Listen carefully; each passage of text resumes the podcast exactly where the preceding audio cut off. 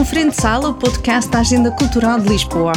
Eu sou a Susana Araújo e neste episódio vou consigo até um mundo absurdo, onde tudo tem lógica e ao mesmo tempo não faz sentido nenhum.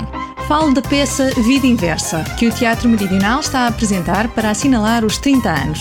O texto é de José Luís Peixoto e a encenação de Natália Luísa. Nós falámos com ambos e ouvimos também o elenco. Ela dispensa apresentações e acaba de despedir-se dos palcos depois de 65 anos de carreira. Neste episódio, as sugestões de leitura são de Simone de Oliveira. Ouça até ao fim, porque lhe deixamos ainda algumas sugestões culturais para estes dias.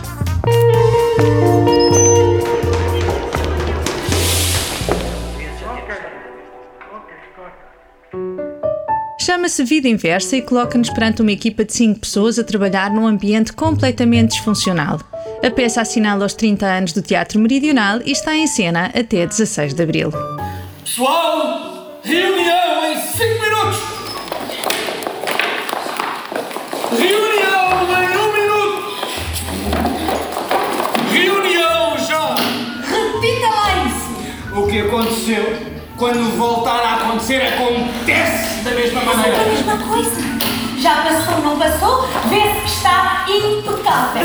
Hoje estamos cheios de tempo.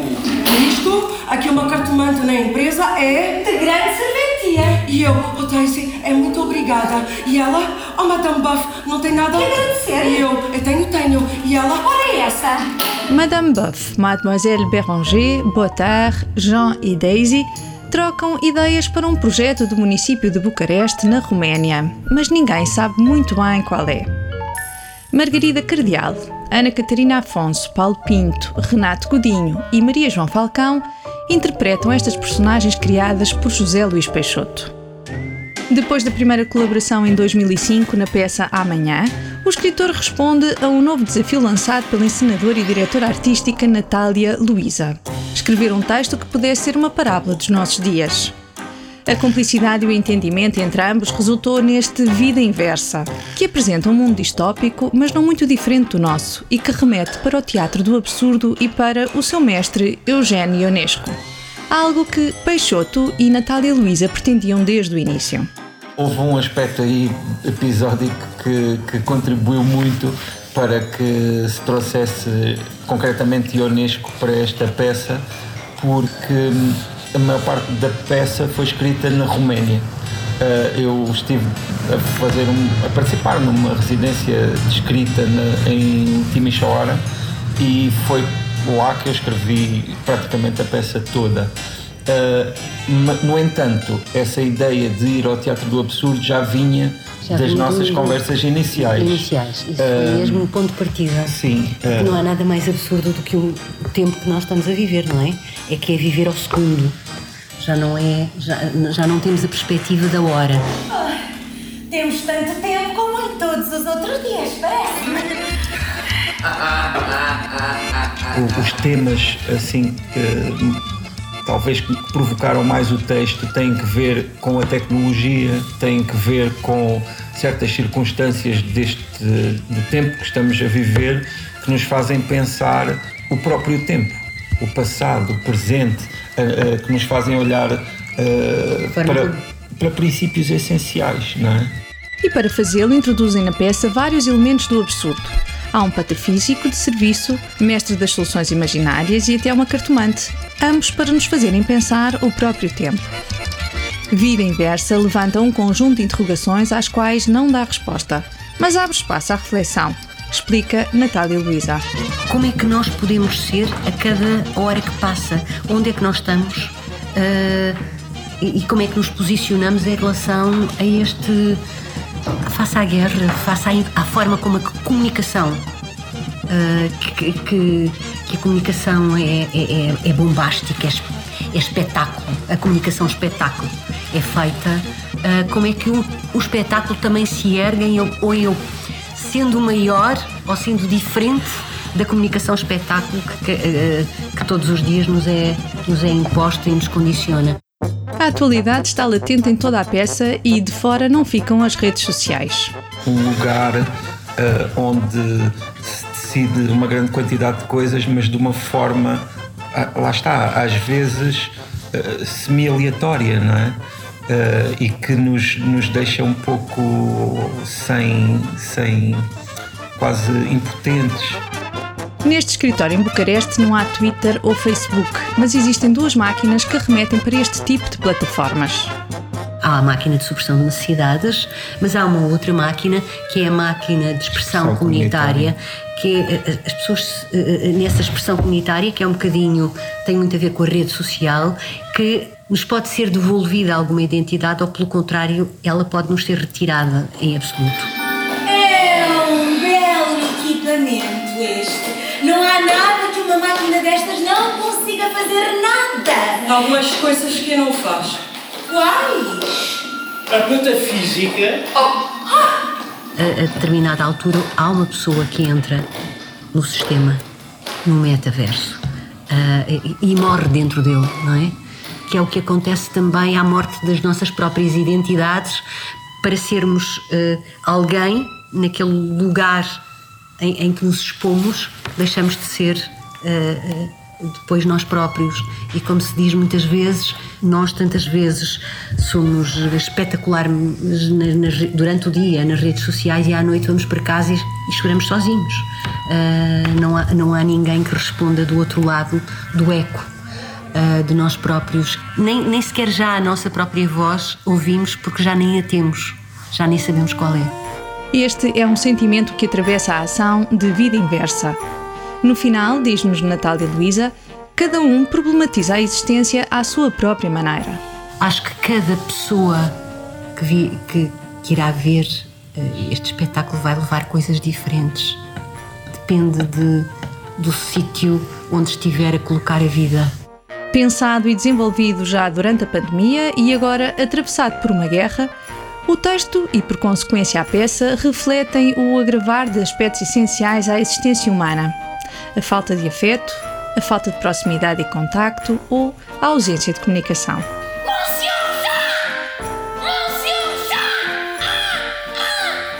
Mas esta é uma frieza que se esbate ao longo do espetáculo.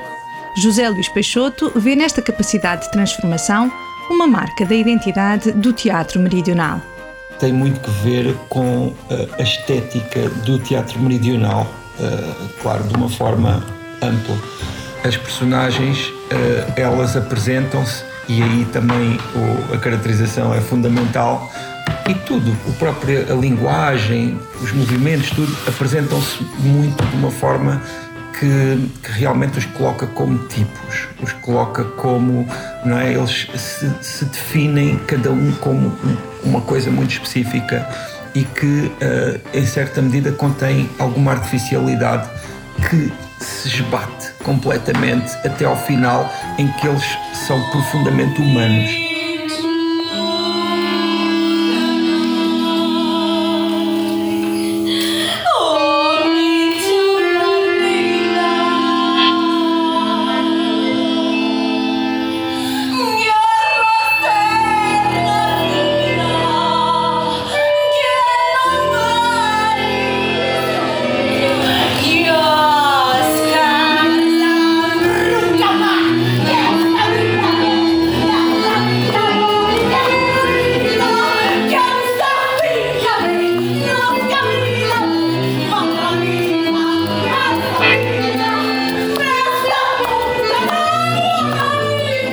Contorno do, da vida e das coisas só se faz entre a sombra e a claridade.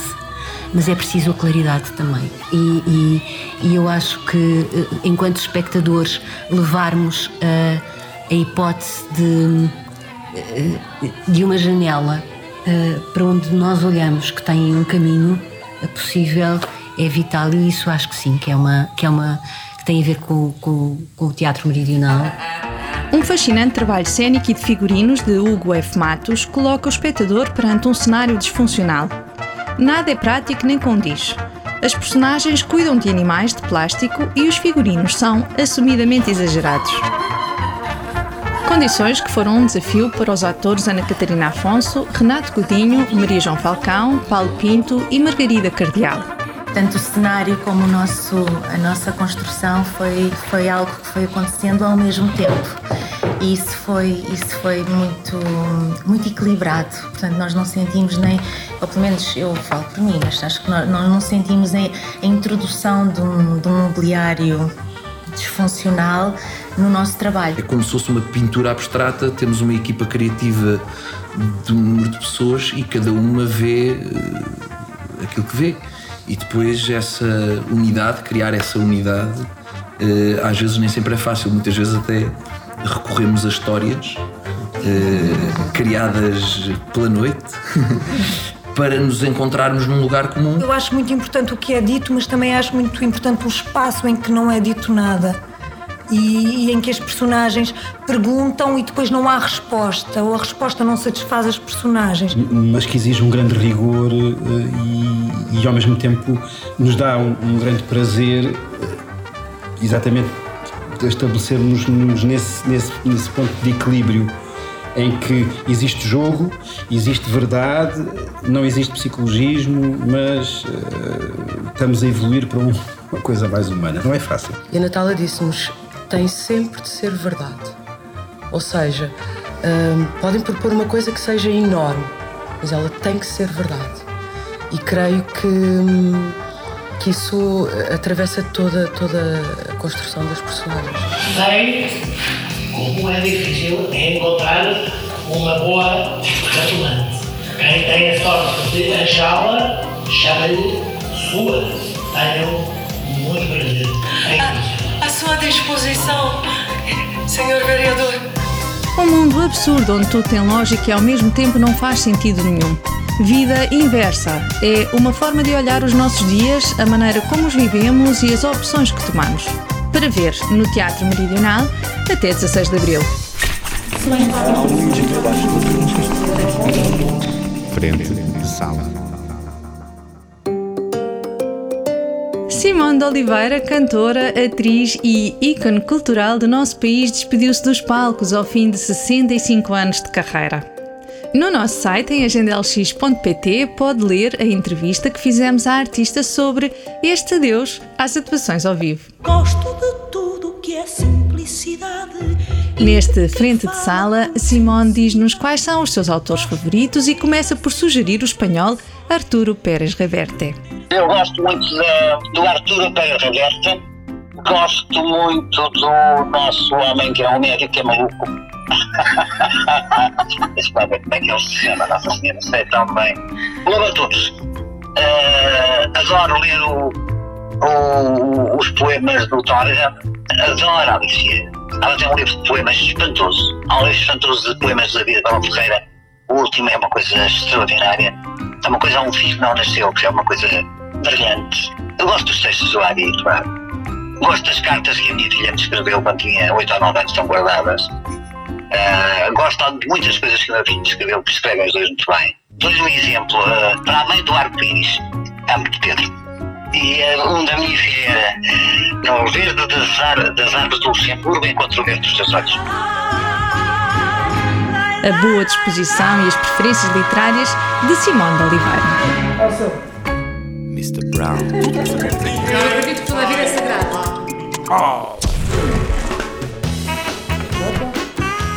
Em abril, vários espaços da cidade continuam a celebrar os 100 anos de Pier Paolo Pasolini, o brilhante e controverso cineasta e escritor italiano.